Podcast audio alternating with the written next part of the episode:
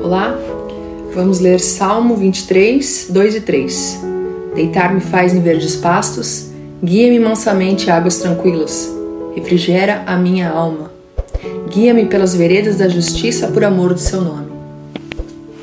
O salmo mais conhecido de Davi não possui uma data exata de quando foi escrito, mas sabemos que foi inspirado no período em que ele era um simples pastor de ovelhas.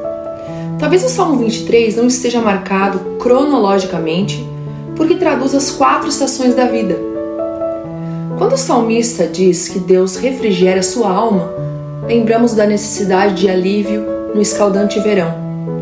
O Vale da Sombra da Morte ilustra bem os períodos sombrios do inverno. A mesa preparada e o cálice transbordante remetem ao feliz período da colheita no outono.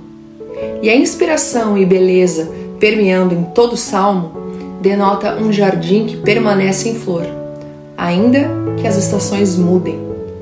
Esse é o salmo-chave que revela quem Deus era para Davi, o guia que o conduzia com mansidão e o levava pelas veredas da justiça. Esse salmo nos instiga a seguirmos na direção que Deus apontar.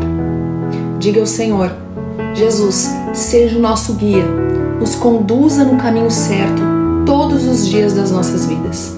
Em nome de Jesus. Amém. Deus te abençoe.